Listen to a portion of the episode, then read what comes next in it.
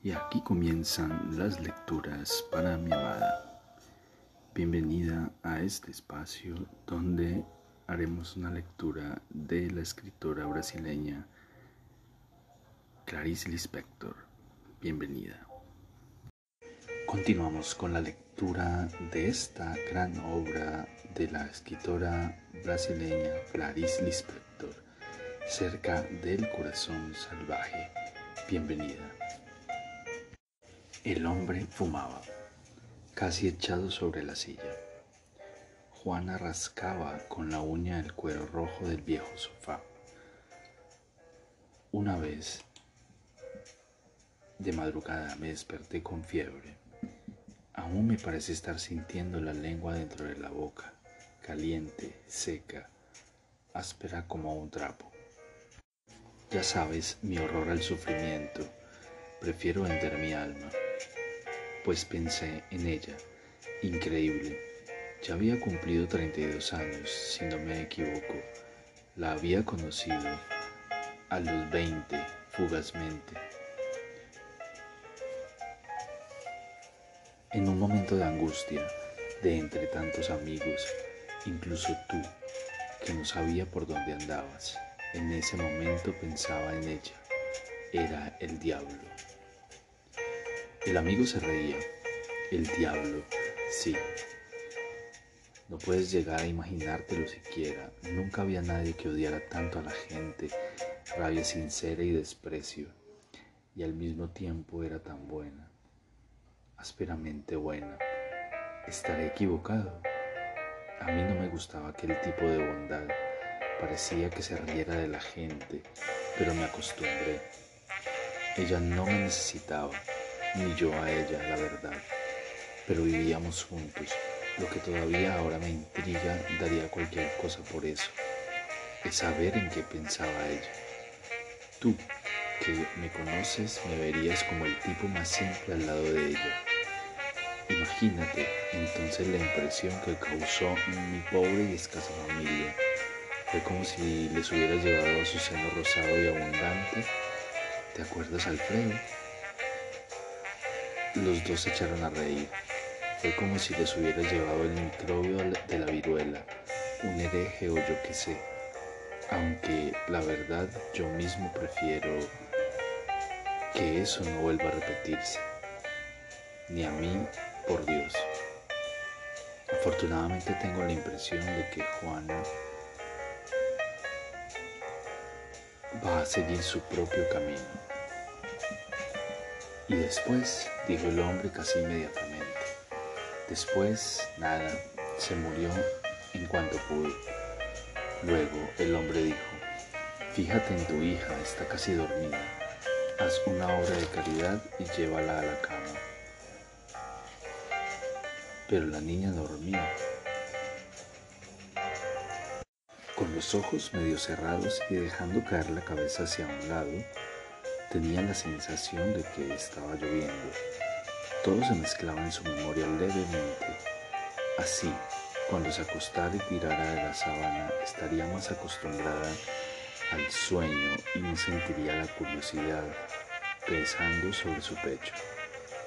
Y más hoy que le daba miedo a Elsa. Pero no se puede tener miedo de la madre. La madre era como un padre, mientras el padre la llevaba en brazos por el pasillo hacia su, cuarto. Apoyó la cabeza contra él y notó el fuerte olor que desprendía en sus brazos. Decía sin hablar, no, no, no, para animarse. Pensó, mañana por la mañana muy temprano voy a ver las gallinas vivas. El sol se estremecía al atardecer.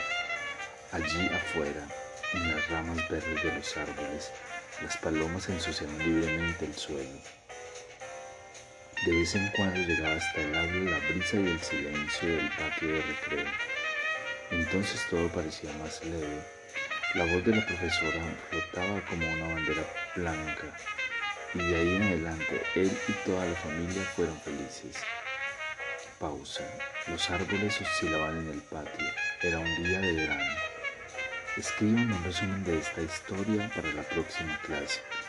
Todavía sumergidas en el cuento, las chiquillas se movían lentamente, los ojos leves, las bocas sonrientes.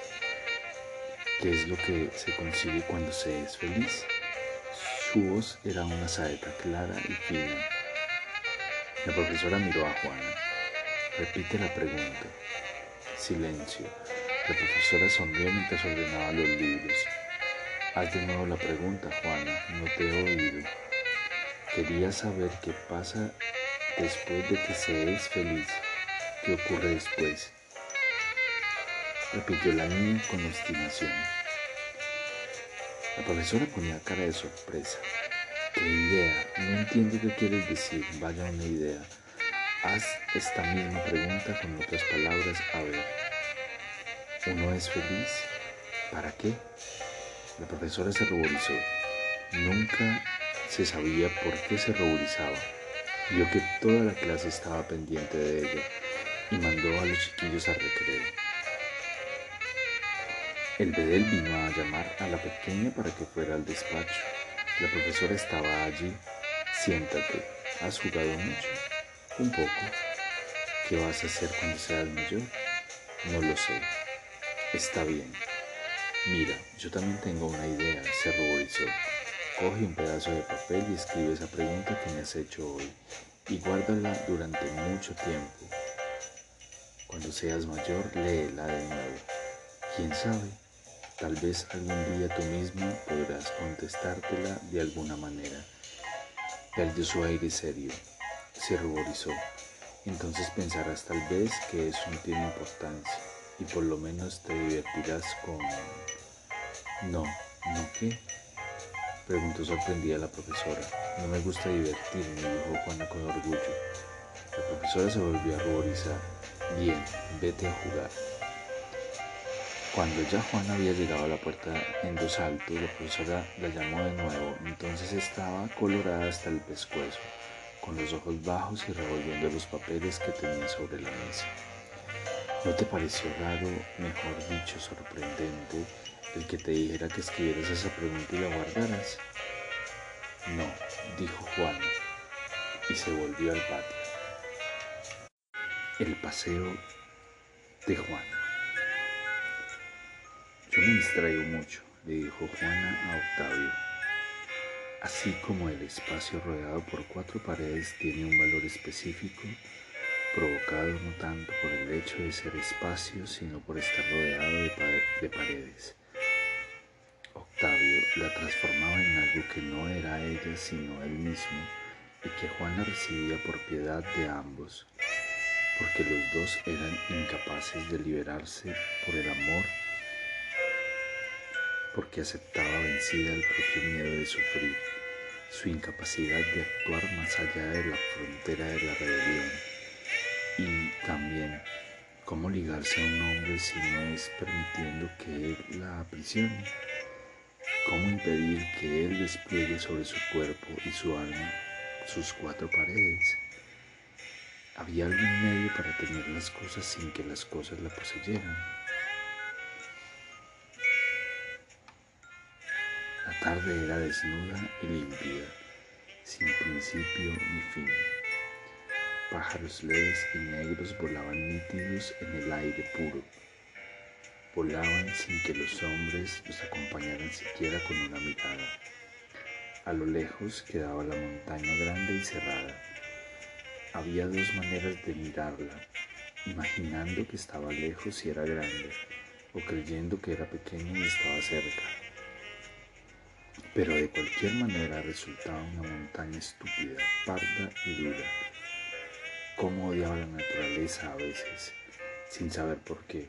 Le pareció que aquella última reflexión en la que había incluido la montaña llevaba a alguna conclusión. Golpeó con la mano sobre la mesa. Vaya, pesadamente.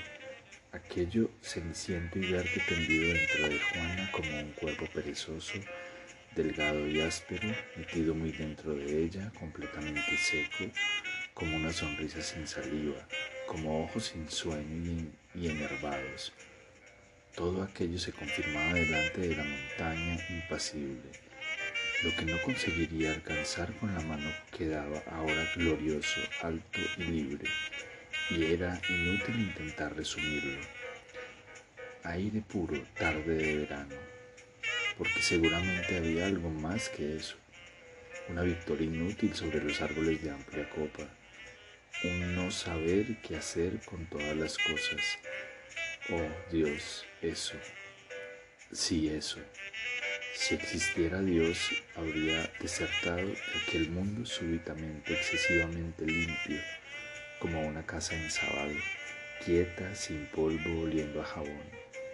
Juana sonrió, porque una casa encerada y limpia le causaba aquella impresión de encontrarse perdida como en un monasterio desolada vagando por los corredores. Y había observado muchas cosas más. Si se ponía hielo sobre el hígado, se sentía atravesada por las sensaciones lejanísimas y agudas, por ideas luminosas y rápidas. Si entonces hubiera tenido que hablar, habría dicho, sublime, con las manos extendidas hacia adelante, tal vez con los ojos cerrados. Me estoy distrayendo mucho, repitió. Se sintió como una rama seca clavada en el aire, una rama quebradiza cubierta de viejas cortezas. Tal vez tuviera sed, pero no había agua por allí cerca. Tenía la asfixiante certeza de que si un hombre la hubiera abrazado en aquel momento habría sentido no una blanda dulzura en sus nervios, sino zumo de limón ardiendo sobre ellos. Tendría el cuerpo como madera junto al fuego doblado, quebradizo, seco. No podía calentarse diciendo, esto es solo una pausa, la vida vendrá después como una ola de sangre, lavándome, humedeciendo la madera chamuscada. No podía engañarse, sabía que estaba viviendo y que aquellos momentos eran la culminación de algo difícil, de una experiencia dolorosa que ella tenía que agradecer. Era casi como sentir el tiempo fuera de sí misma, abstrayéndose. Veo que te gusta andar, le dijo Octavio cogiendo una ramita seca.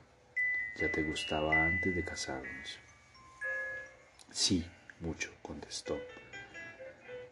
Podría darle un pensamiento cualquiera y entonces crearía una nueva relación entre ambos.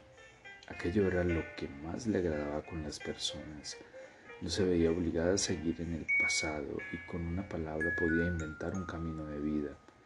Si de repente dijera, estoy embarazada de tres meses, entre ambos viviría algo. Aunque Octavio no fuera especialmente estimulante, con él la posibilidad más próxima era la de atarse a lo que ya había acontecido, incluso así, bajo su mirada. No me líes, no me líes. Juana abrió la mano de vez en cuando y dejaba volar de repente un pajarillo. A veces, sin embargo, tal vez por la cualidad de lo que decía, no se creaba entre ellos ningún puente, al contrario, se producía un intervalo. Octavio, decía Juana de repente, ¿has pensado alguna vez que un punto, un punto único sin dimensiones es el máximo de soledad? Un punto no puede contar ni consigo mismo. Es y no es, está fuera de sí, como si estuviera balanceando una balsa encendida delante del marido. La frase iba de un lado a otro, se escurría de sus manos hasta que él se libraba de ella con otra frase. Fría como ceniza. Ceniza para cubrir la pausa. Está lloviendo, tengo hambre, el día es bonito. Tal vez era porque ella no sabía bromear, pero ella lo amaba, le gustaba su manera de tronzar ramitas secas. Aspiró el aire tibio y claro de la tarde y lo que en ella pedía, agua permanencia, agua permanecía intenso y rígido como quien espera con los ojos vendados que le disparen un tiro. Llegó la noche y Juana continuó respirando con el mismo ritmo estéril. Pero cuando la madrugada empezó a iluminar el cuarto dulcemente, las cosas salieron frescas de las sombras. Sintió la nueva mañana insinuándose entre las sábanas y abrió los ojos. Se sentó en la cama. Dentro de sí era como si no hubiera muerte, como si el amor pudiera fundirla, como si la eternidad fuese la renovación. Y aquí terminan las lecturas para mi amada. Espero este episodio haya sido de tu agrado. Te amo, te amo con todo mi ser y todo mi corazón.